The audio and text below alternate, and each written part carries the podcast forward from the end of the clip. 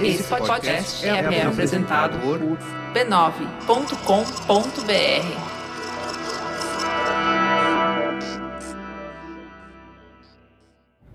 From Dallas, Texas, the flash. Assim que soube da morte do presidente Kennedy, Elijah Muhammad se antecipou em tomar providências para que a nação do Islã não fosse arrastada para o centro daquela confusão, mas seus esforços seriam em vão. Elijah ordenou que seus ministros não dessem nenhuma declaração pública sobre o caso, pois o presidente era amado por muita gente, inclusive pela comunidade negra. O recado era endereçado a Malcolm X. Durante meses ele tinha feito críticas agressivas ao presidente e Elijah temia que ele não pudesse segurar a língua nesse momento delicado para a nação.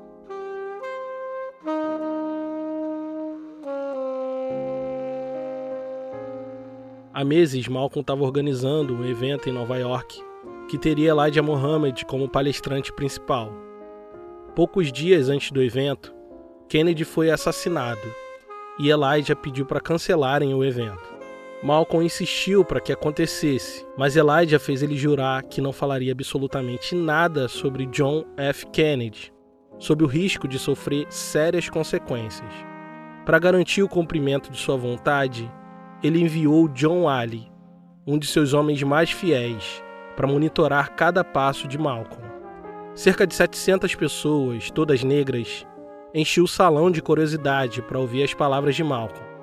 Além deles, repórteres se acotovelavam para disputar o melhor lugar na plateia, onde só eles eram brancos. O título do discurso de Malcolm era O Julgamento da América Branca por Deus. E isso dava a tônica do que estava por vir. Por alguns minutos ele discorreu com habilidade sobre os dois universos que habitava: o mundo espiritual da nação do Islã e o mundo político do nacionalismo negro, do panafricanismo e das revoluções africanas que estavam varrendo os supremacistas brancos do mapa.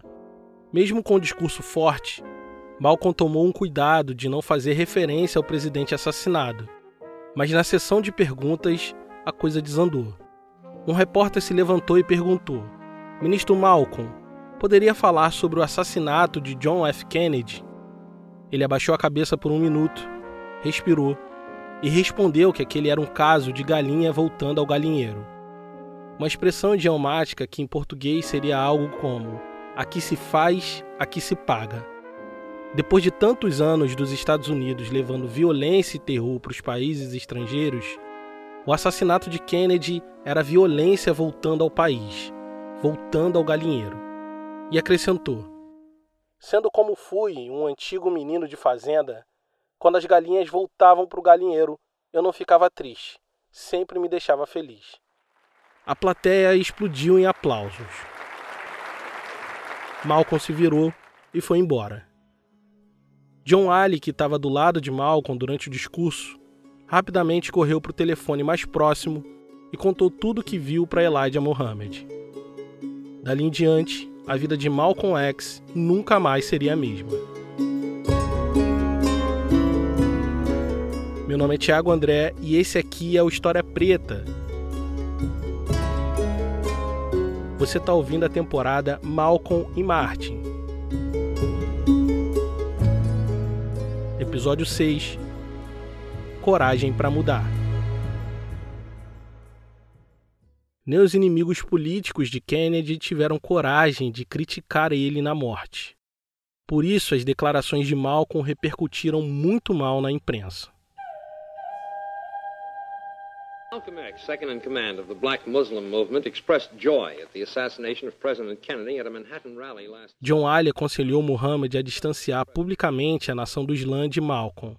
O profeta acatou o conselho e puniu Malcolm com uma suspensão de 90 dias, proibindo ele de falar em público e exercer sua função de ministro no Templo 7, no Harlem. Antes mesmo da decisão ser oficializada, os jornais já estavam noticiando a suspensão inédita de Malcolm. Alguém de dentro tinha vazado as informações para diversos veículos de imprensa. Depois da morte de Kennedy, o FBI estava jogando sem marcação. Eles assumiram a investigação do caso intensificaram suas atividades em pessoas consideradas inimigas da nação. Caso de Malcolm X. Aproveitando esse momento de fragilidade interna da nação do Islã, o FBI resolveu jogar mais gasolina nesse incêndio e apostou na possibilidade de todos saírem queimados. Para isso, implantaram na imprensa a informação falsa de que Malcolm X estava tentando assumir o controle da nação do Islã. Sua imagem pública estava implodindo, e dentro da nação, os membros começaram a assumir lados.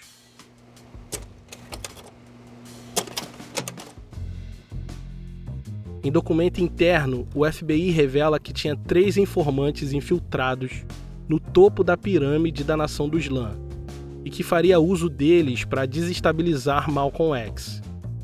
Ao que tudo indica, um deles era John Ali. Ele era o secretário nacional da seita e possivelmente um dos responsáveis por vazar informações frescas a respeito do destino de Malcolm. A verdade é que muitas pessoas conspiravam contra Malcolm lá dentro. Estavam de olho na sucessão da seita e fariam de tudo para que Malcolm não fosse o próximo honorável mensageiro. Há décadas o FBI estudava a seita. Sabiam sobre a mentalidade militarizada e potencialmente violenta dos frutos do Islã. Então decidiram usar técnicas de contra-inteligência para facilitar a nação do Islã fazer com Malcolm X aquilo que o FBI não tinha permissão para fazer, dar cabo de sua vida. Com a ajuda de John Ali, Edgar Hoover autorizou o envio de cartas falsas para Elijah, dizendo que Malcolm foi o responsável por vazar na imprensa os seus casos de abuso sexual. Os boatos de que Malcolm estava difamando o honorável mensageiro de Alá começou a se espalhar pelos templos de todo o país. Ministros dedicavam tempo de pregação para atacar Malcolm. E John Ali passou a espalhar o boato de que tinha gente nas ruas querendo assassinar Malcolm X. Proibido de falar em público, Malcolm não pôde se defender, e o ódio contra ele se espalhou pela comunidade como fogo em mato seco. O sujeito mais amado, respeitado e admirado pelos muçulmanos negros estava experimentando um amargo isolamento.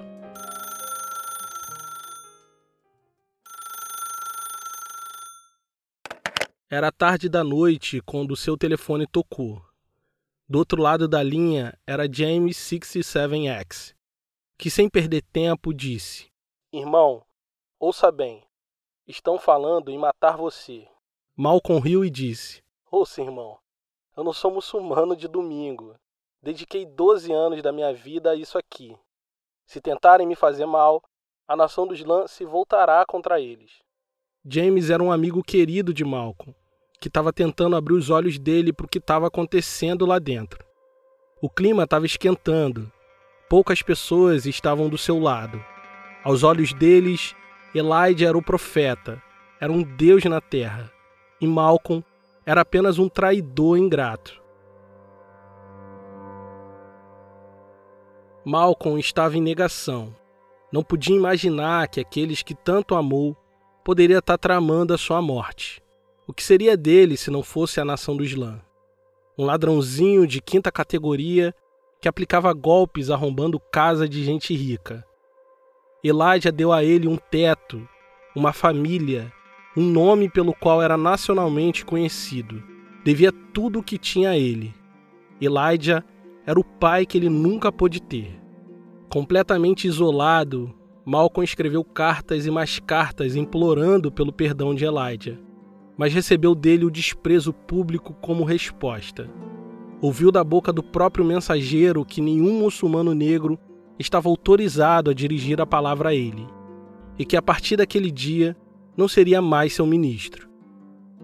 No FBI, essa notícia foi recebida com entusiasmo. Elijah Muhammad estava abrindo mão da sua melhor vantagem e enfraquecendo sua organização. Ele não poderia admitir, mas tudo que ele era tudo que a nação do Islã tinha era fruto do carisma magnético e a eloquência inconfundível de Malcolm X. Abrir mão dele era abrir mão da sua galinha dos ovos de ouro. Para Edgar Hoover, não tinha coisa melhor. Naquele mesmo dia, na calada da noite, James 67X foi ver Malcolm pessoalmente e lhe disse olhando nos olhos: Veja, irmão, você era bem visto pelo Sr. Muhammad. E espero que volte a cair em suas graças. Mas não, você não vai voltar para a nação. As pessoas estão falando em matar você. Malcolm ouviu aquilo em silêncio. Naquele instante, percebeu que não tinha mais lugar para ele na nação. Precisava seguir o seu próprio caminho.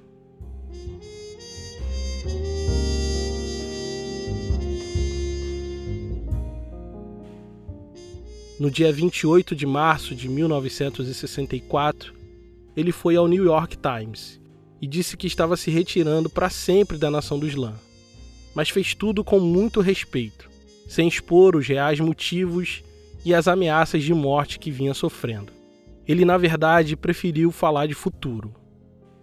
Agora era um homem livre para falar o que quisesse, ir aonde quisesse e se sentar com quem quisesse e iria usar essa liberdade para se juntar a 22 milhões de negros não muçulmanos que estavam nas trincheiras da luta pelos direitos humanos.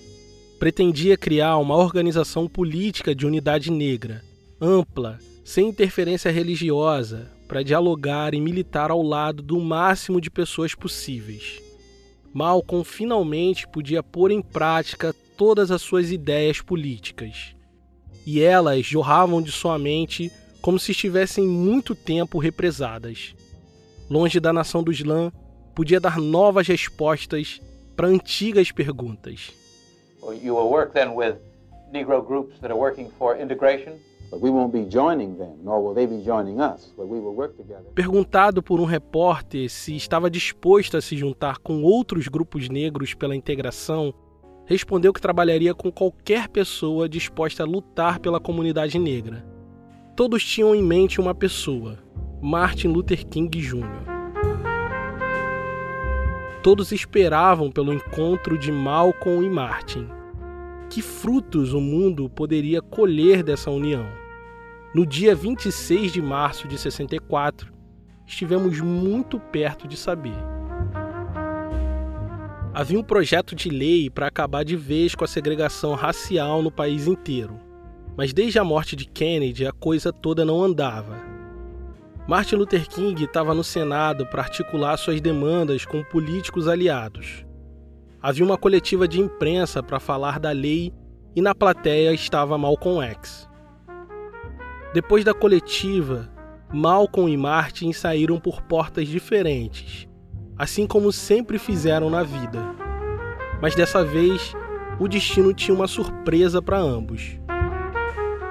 O destino atendia pelo nome de James 67X, conselheiro de Malcolm e que propositalmente fez seu líder contornar uma coluna de mármore, obrigando ele a cruzar o caminho de Martin Luther King. Pela primeira vez, Malcolm e Martin estavam frente a frente.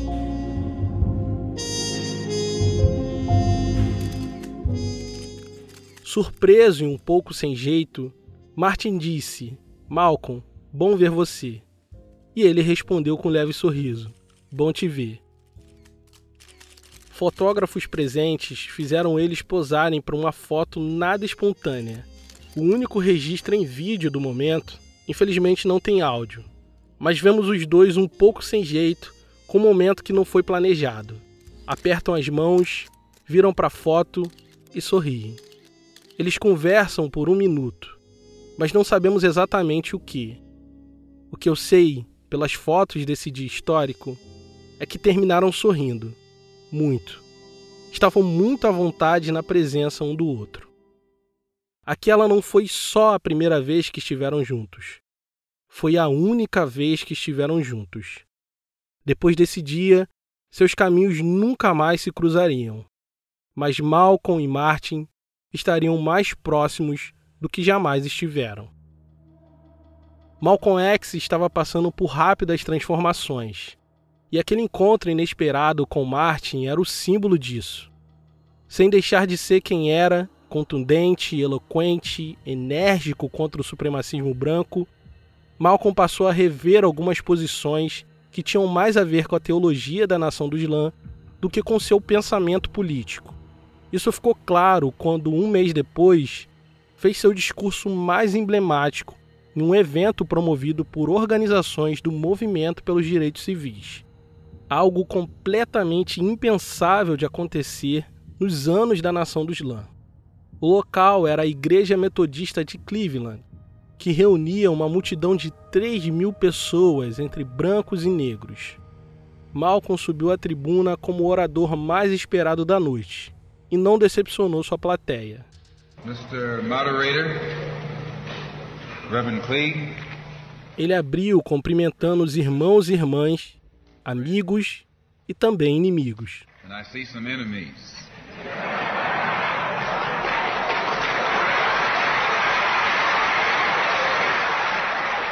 Ele não sabia, mas esse discurso entraria para a história como seu manifesto primordial, o seu próprio I Have a Dream.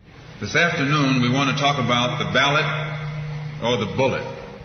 The Ballot ou The Bullet, que em português quer dizer algo como o voto ou a bala, é um discurso que marca o amadurecimento das ideias de Malcolm. Ele abre esclarecendo a todos os presentes que continua sendo muçulmano mas que não está interessado em falar sobre as suas crenças pessoais. Não enquanto as pessoas negras estiverem vivendo um inferno na Terra. Disse que não estava ali para discutir discordâncias. Era hora de deixá-las de lado para resolver o problema que eles tinham. O problema comum a todas as pessoas negras. Isso era realmente algo inédito em seu discurso. No centro de sua mensagem estava um convite para a comunidade negra se engajar em votar. Nos Estados Unidos, o voto não é obrigatório. E nessa época, em muitos estados do Sul, as leis impediam que parte da população negra tivesse acesso ao voto. Por anos, a nação do Islã tinha desencorajado seus membros a votar, a participar da política. E aqui Malcolm rompeu de vez com essa crença, chamando todos para exercer o seu direito ao voto. Mas não era só isso porque foi o voto negro que pôs no governo promessas que não foram cumpridas. Foi o voto mudo, o voto ignorante, o voto descompromissado que deu poder àqueles que queriam os destruir. Então, para Malcolm, era importante a comunidade negra deixar os donos do poder saberem que eles estavam de olhos abertos, que havia uma outra possibilidade em aberto: o voto ou a bala. Lembrou a todos que as pessoas negras, indígenas, asiáticas do mundo todo estavam se livrando da opressão colonial, mas não com palavras apenas, com revolução. Naquela quadra da história, países africanos, latino-americanos e asiáticos estavam passando por rupturas políticas. E Malcolm lembrou aos presentes que na maior democracia do mundo, nos Estados Unidos, o negro não podia nem mesmo pegar um ônibus sem correr o risco de ser preso. Era voto ou bala. Ao discutir o voto, ele mantinha acesa a esperança de mudar o país através da organização coletiva e da negociação. Ao suscitar o fantasma da bala, da revolução, ele reconhecia que, ao negar direitos, os Estados Unidos estavam caminhando por uma catástrofe racial inevitável. Não era um desejo, era uma constatação. This is why I say it's the ballot or the bullet.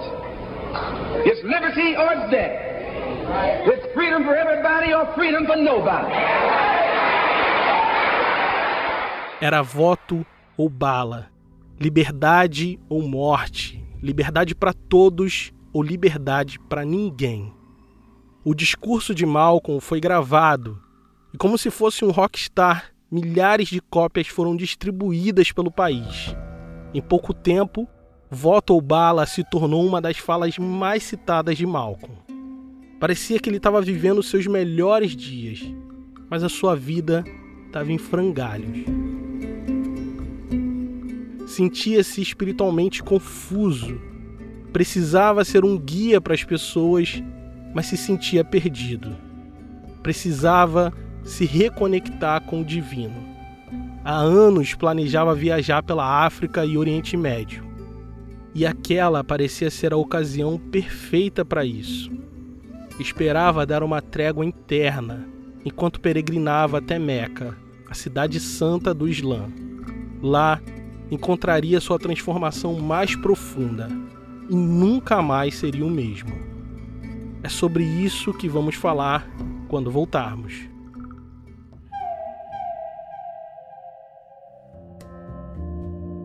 Você já se deu conta de que o História Preta tá mais frequente? Pois é. Para conseguir isso, eu estou contando com o talento do Caio Santos na edição e da Janaína Oliveira na sonorização dos episódios. Isso me deixou um pouco mais tranquilo para pesquisar, roteirizar e apresentar o História Preta com mais dinamismo. E isso só foi possível graças à generosidade de nossos apoiadores.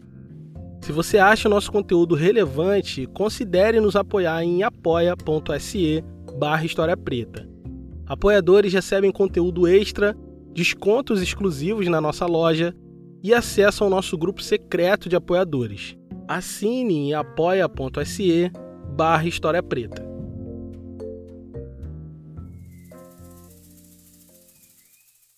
Malcolm estava decidido a mudar, e isso envolvia cada centímetro caótico de sua vida.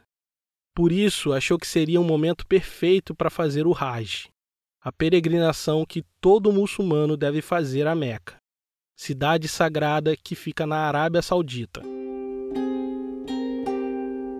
O Hajj é um dos cinco pilares do Islã. Todos os muçulmanos, se tiverem condições, devem fazer pelo menos uma vez na vida. O Hajj limpa todos os pecados anteriores do peregrino e geralmente coincide com grandes mudanças na vida individual do muçulmano. O ritual é uma representação de episódios da vida do profeta Abraão, Agar e seu filho Ismael. O ponto mais dramático é o momento em que milhares de peregrinos circundam a Caaba, local que simboliza o centro da fé islâmica.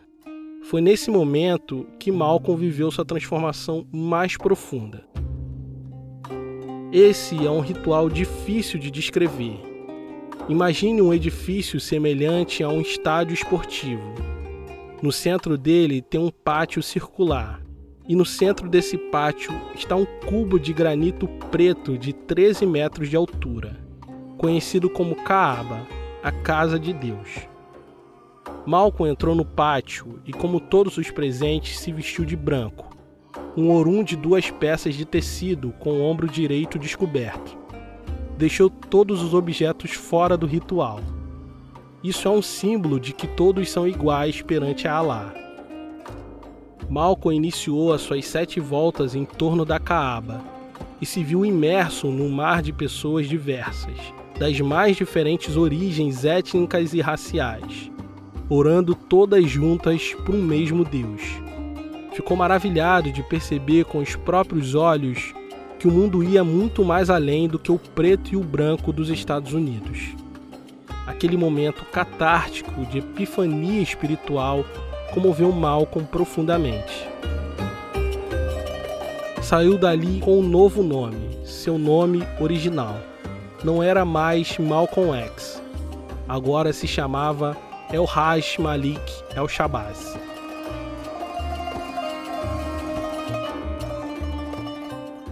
Transformado por dentro, sentia-se capaz de mudar o mundo.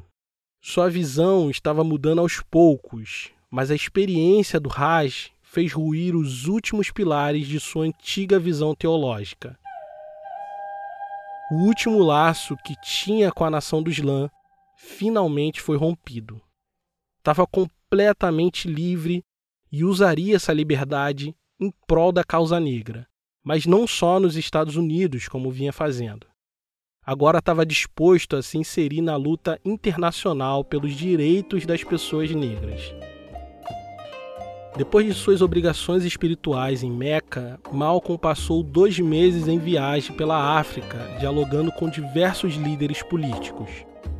Passou pelo Egito, Sudão, Argélia, Nigéria e Gana. Em todos esses lugares foi recebido com honras diplomáticas como se fosse uma espécie de embaixador dos Estados Unidos negro.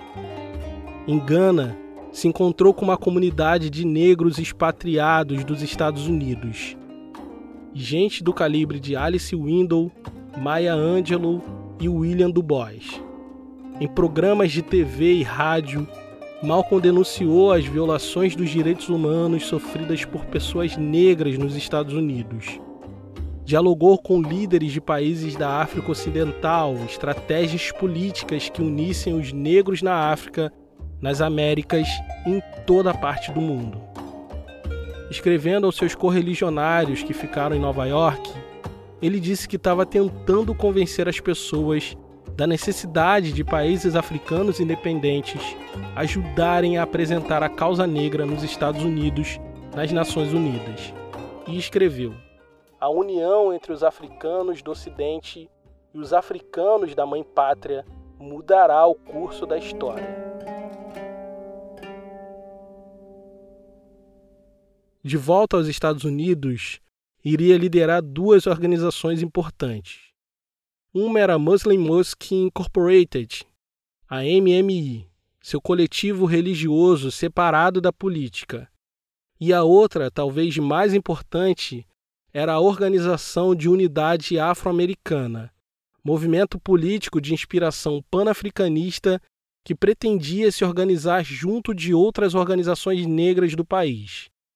Malcolm X estava se tornando uma liderança para o mundo, uma liderança global, e isso não seria perdoado. Toda essa peregrinação foi acompanhada de perto por agentes do FBI.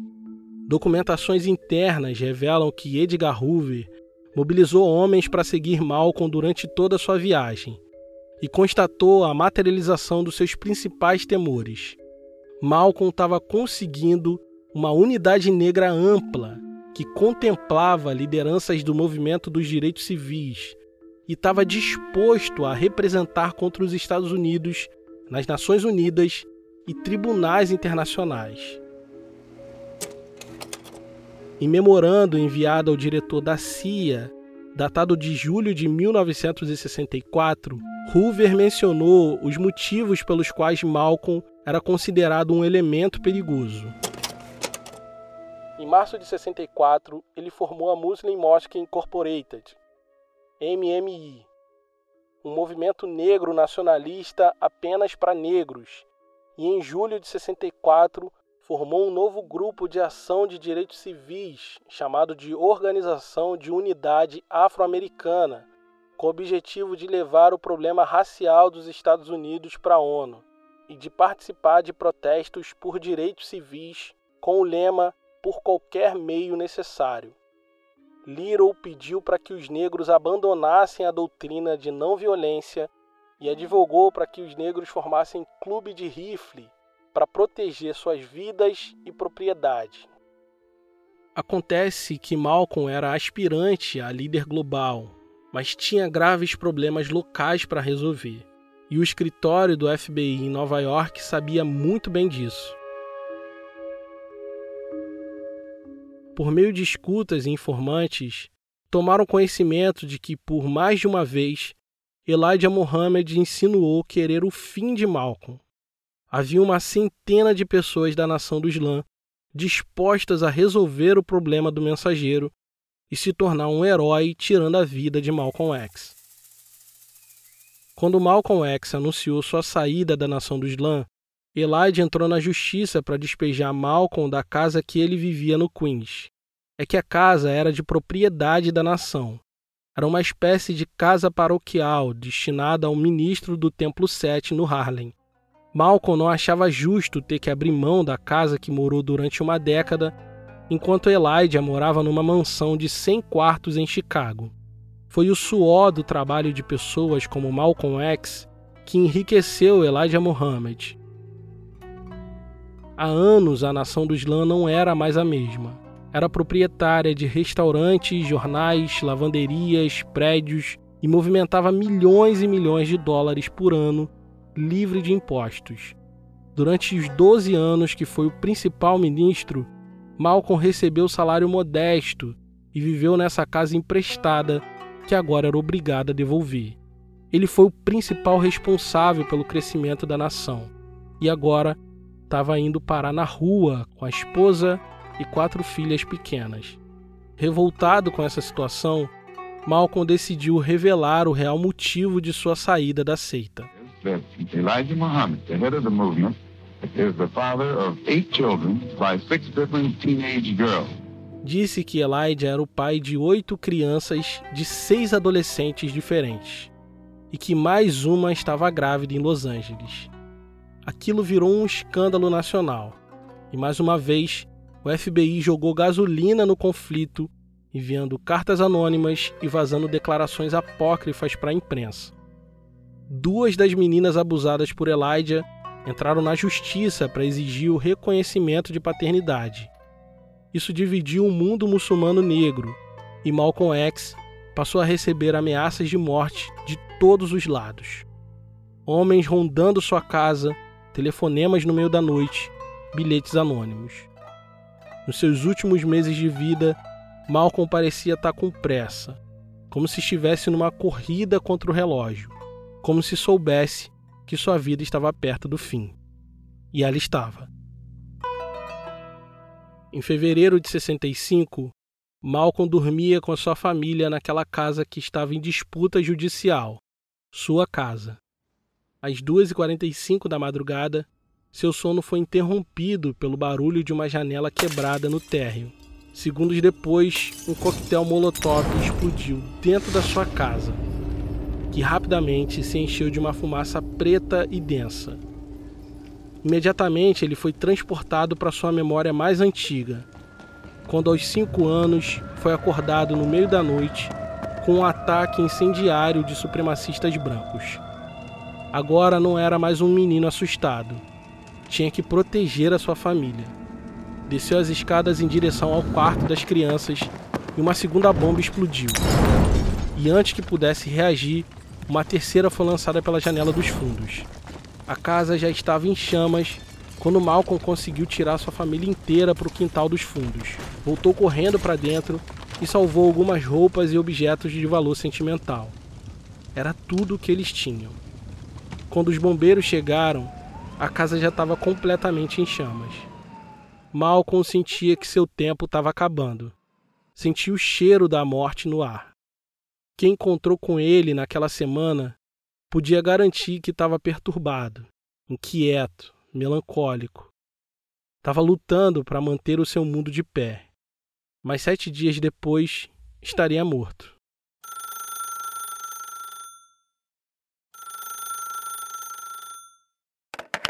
Era manhã de 21 de fevereiro quando um telefonema acordou Malcolm em seu quarto no Hotel Hilton. A voz do outro lado disse em tom de ameaça: Acorde, irmão. Malcolm tinha um comício muito importante na tarde daquele dia, e por isso passou aquela noite no Hilton para organizar os pensamentos e, por segurança, para que não soubesse onde ele estava. Mas o telefonema deixava claro que já sabiam do seu paradeiro. Malcolm ligou para Beth, sua esposa, e pediu para que ela levasse as meninas para o comício. Ele estava prevendo o pior. Quando chegou no salão Audubon, local do comício, percebeu algo estranho. Não havia nenhum policiamento no local. Há algum tempo vinham fazendo comícios ali, e como de costume nesse tipo de evento, a polícia de Nova York deslocava pelo menos duas viaturas e 20 policiais para a segurança do local. Considerando as recentes ameaças à vida de Malcolm, era absolutamente incomum que não houvesse nenhum policial naquele dia e recebeu a notícia de que todos os palestrantes convidados tinham cancelado a participação. Seus conselheiros mais próximos insistiram para que ele cancelasse o evento, mas ele manteve a posição, dizendo que as pessoas estavam ali para ouvir o que ele tinha para falar e não podia abandoná-las. Malcolm teria subido ao palco acompanhado do seu guarda-costa, Jane X. Roberts. Mas Roberts deixou Malcolm sozinho e foi para o fundo do salão para compor a segurança do local. Malcolm não sabia, mas Roberts era um infiltrado da polícia de Nova York entre os seus homens. Não sei se ele fez isso de propósito, mas deixou Malcolm vulnerável, sozinho no palco. Havia mais cinco informantes do FBI presentes no salão, todos atentos ao que estava prestes a acontecer. Malcolm caminhou até o microfone e começou a falar. Salam alaikum. E antes que pudesse continuar, alguém gritou no meio do salão: Tira a mão do meu bolso! dois homens começaram a fingir que estavam brigando. Todos os seguranças do salão voltaram a atenção para o incidente. Em seguida, uma bomba de fumaça explodiu na parte de trás do salão, causando gritaria e confusão generalizada. Na primeira fileira, um homem negro, grande e corpulento, tirou uma espingarda de cano cerrado debaixo do sobretudo, andou até o palco e disparou. As balas de chumbo acertaram o lado esquerdo de Malcolm, abrindo um buraco de 18 centímetros em volta do coração. Um tiro mortal. Antes que ele tombasse, mais dois homens se levantaram armados com pistola e descarregaram tudo na direção de Malcolm, que sem chances tombou no solo de madeira do Aldubon. Malcolm X estava morto. Na sua autobiografia, Malcolm previu sua morte com pelo menos cinco ou seis anos de antecedência. Logo no início, quando ele fala sobre o assassinato do seu pai por supremacistas brancos, ele lembra que quatro dos seus tios, irmãos de seu pai, tinham morrido pela violência racial. Refletindo sobre isso, ele escreveu: Sempre acreditei com certeza inabalável que também morrerei pela violência. Tenho feito tudo o que posso para me preparar. As últimas páginas de sua autobiografia foram escritas por um Malcolm completamente diferente. Talvez acreditasse que morreria de forma violenta por perceber que essa era a sina do negro nas Américas. Mas no fim, poucas semanas antes de sua morte, sua percepção estava um pouco mais refinada. Então ele escreveu: O homem branco trará de tirar proveito do meu cadáver assim como se aproveitou de mim enquanto eu estive vivo, como um convincente símbolo de ódio. E isso o ajudará a escapar da verdade, dos crimes indescritíveis que sua raça cometeu contra a minha. Sei que sociedades frequentemente matam as pessoas que contribuem para mudá-las. E se eu posso morrer contribuindo com alguma luz, denunciando alguma verdade importante que possa destruir câncer maligno no corpo da América, então todo crédito cabe a Alá.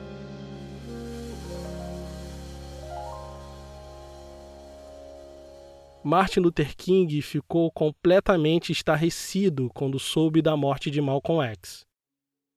Lamentou profundamente sua morte, mas abraçou sem qualquer crítica a principal ideia que circulou sobre o caso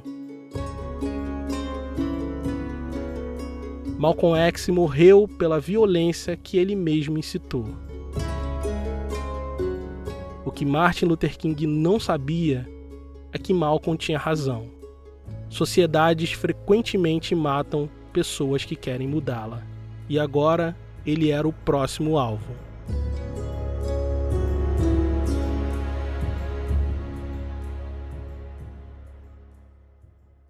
Esse podcast é uma produção História Preta esse episódio só foi possível graças à contribuição generosa de nossos apoiadores. Se você gosta do nosso trabalho, considere nos apoiar em apoia.se barra História Preta. Você também pode fazer um apoio pontual através da nossa chave Pix, historiapreta.gmail.com. Esse episódio teve edição de som de Caio Santos, da Agriou Podcast, e sonorização da Janaína Oliveira, do Negras Linhas. A identidade visual é de Raimundo Brito e Estúdio Duna. Gerência da comunidade, Carolina Ferreira. Eu sou Thiago André e pesquisei, roteirizei e apresentei esse episódio. Obrigado por ouvir e até a próxima.